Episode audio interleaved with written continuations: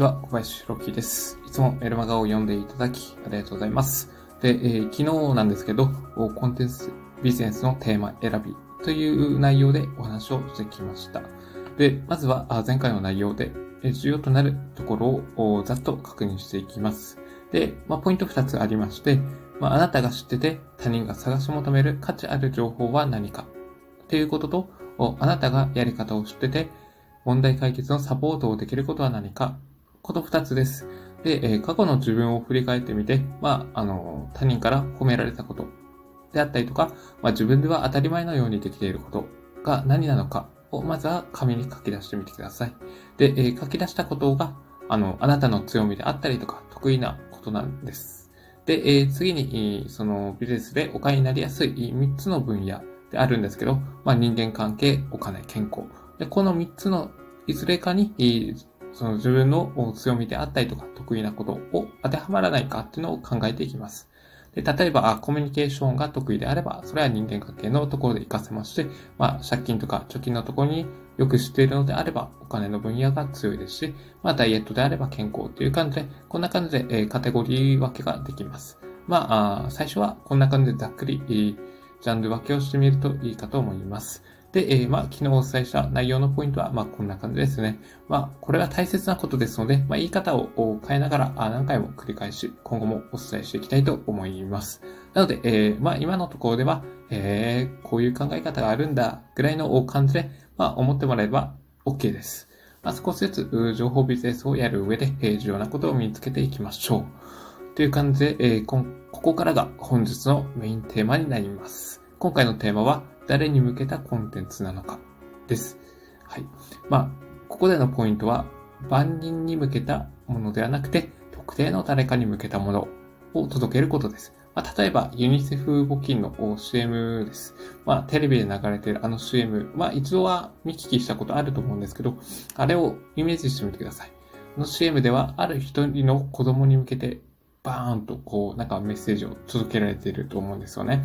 まあ、少なくとも、たくさんの人間に向けたものではないです。で、えーまあ、その上で、今は、あの、食料不足であったりとか、まあ、医療機関がなくて困ってるとか、まあ、環境、あの、教育の環境がないとかっていう、そういった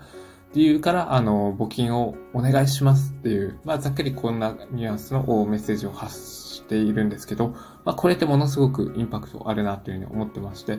もし、あの、一人、CM が一人ではなくて、えー、万人受けのものだったらどうするか。というか、あの、一人ではなくて、たくさんの人間に向けたメッセージだったら、あれほどの、多分、募金って集まらないと思うんですよね。もう数十億とか、まあ、それ以上集まると思うんですけど、まあ、それっていうのは、あくまで特定の一人に絞ることで、やっぱりこの人っていうか、この子供のために何かできることはないか、協力できることはないかっていう、あの、気持ちにさせて、まあ、だったら募金しようみたいな、そういう行動を促す、それだけの効果があるわけですね。と僕は感じてます。で、仕事や勉強するときも、おこれは当てはまることで、うん、あの、仕事とか、まあ目の前のことをやる上で、他のことは一切手をつけない。ある一つの物事に集中するっていう、そういった考え方で、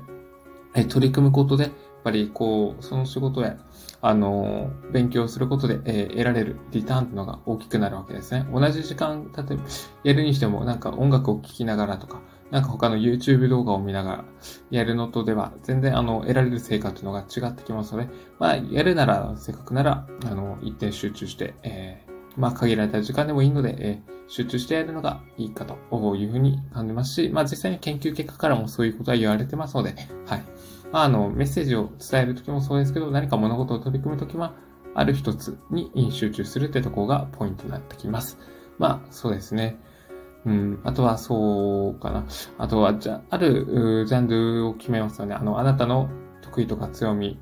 が、あの、どの分野に当てはまるのか。まあ、例えば、あの、スポーツであれば、まあ、健康になると思うんですけど、スポーツの中で、え次、どれになるのか。まあ、野球だとしますよね。で、野球っていうテーマを選んだら、次は、またそれを、あの、細かく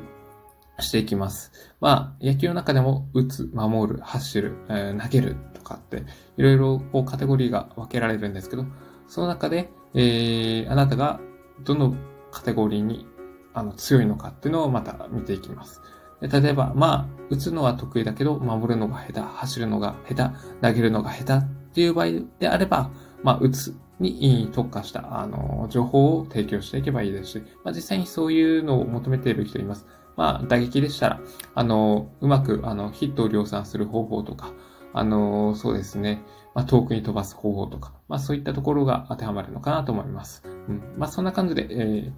まあ、野球一つとっても、打つ、守る、走る、投げるを、あの、全部できる万能タイプっていうのは、まあ、そうそう多くないっていうか、むしろ少数派ですよね。なので、えー、野球一つとっても、どの、えっ、ー、と、カテゴリーっていうか項目に強いのかっていうのは、あの、考えていく必要がありますし、まあ、それが、あの、絞られれば絞られるほど、あなたのサービスに、えー、求めてくるファンっていうのが、あの、多くなってきますので、まあ、そこは意識してもらえたらなと思います。はい。まあ、あとはそうだな。まあ、やっぱり人間ってどこかに強みがある反面、どこかに弱みがあるわけなんですね。で、まあ、より良い 人間に成長するためには、まあ、強みを活かしつつ、まあ、弱みを補強する、うまい必要が出てきます。で、す、え、で、にできていることっていうのは、まあ、自分一人の力でどんどん伸ばしていくことができますし、えー、誰かのサポートはそんなに必要ないと思うんですよね。だけど、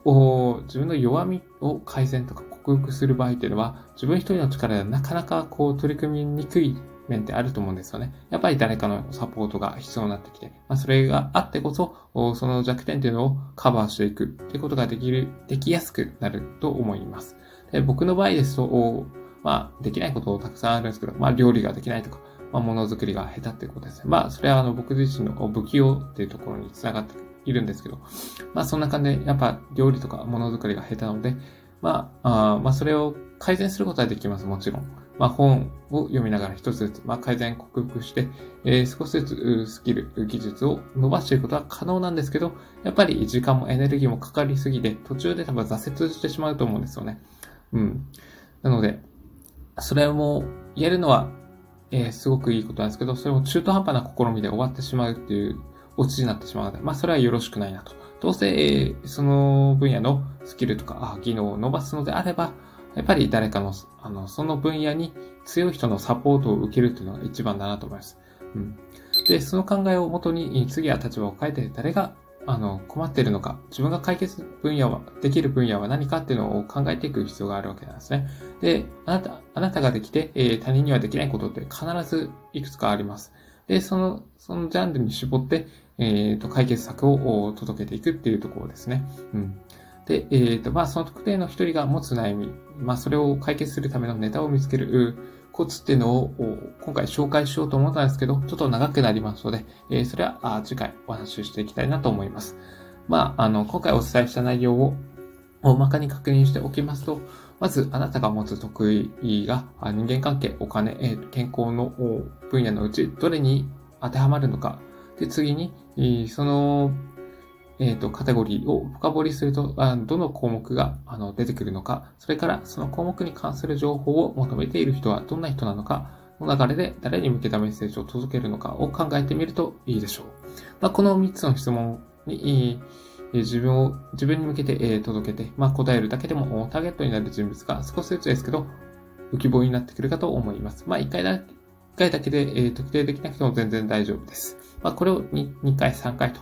繰り返しやっていく中で、えー、少しずつ誰にどんな情報を提供するのかを、あの、はっきりしていけばいいと思います。まあ、情報発信で稼ぐために重要なことを一つずつ、まあ、コツコツやっていくと、えー、いきましょう。まあ、時間は限られてるんですけども、それをやっていくうちに、どんどん個人で稼げるための情報とか、あの、スキルっていうのは身についてきますので、えー、そこはご心配なく、一緒に取り組んでいきましょう。まあ、という感じで今回のテーマは終わりにします。何か感じたいこ、感じたこと、質問などありましたら、あの、コメント欄よりお気軽にメッセージをお送りくださいませ。お待ちしてます。ですね。はい。あと最後になりますけど、僕は毎日メルマガを配信しております。もし、この人が言ってること、価値あるなというふうに感じてもらえたのであれば、概要欄の一番下のところに、メルマガ登録の URL を載っけていますので、えこちらよりご登録くださいませ。まあ、という感じで今回のテーマをおしまいにします。また明日お届けしますので、お楽しみにしてください。どうもここまでご清聴いただき、ありがとうございました。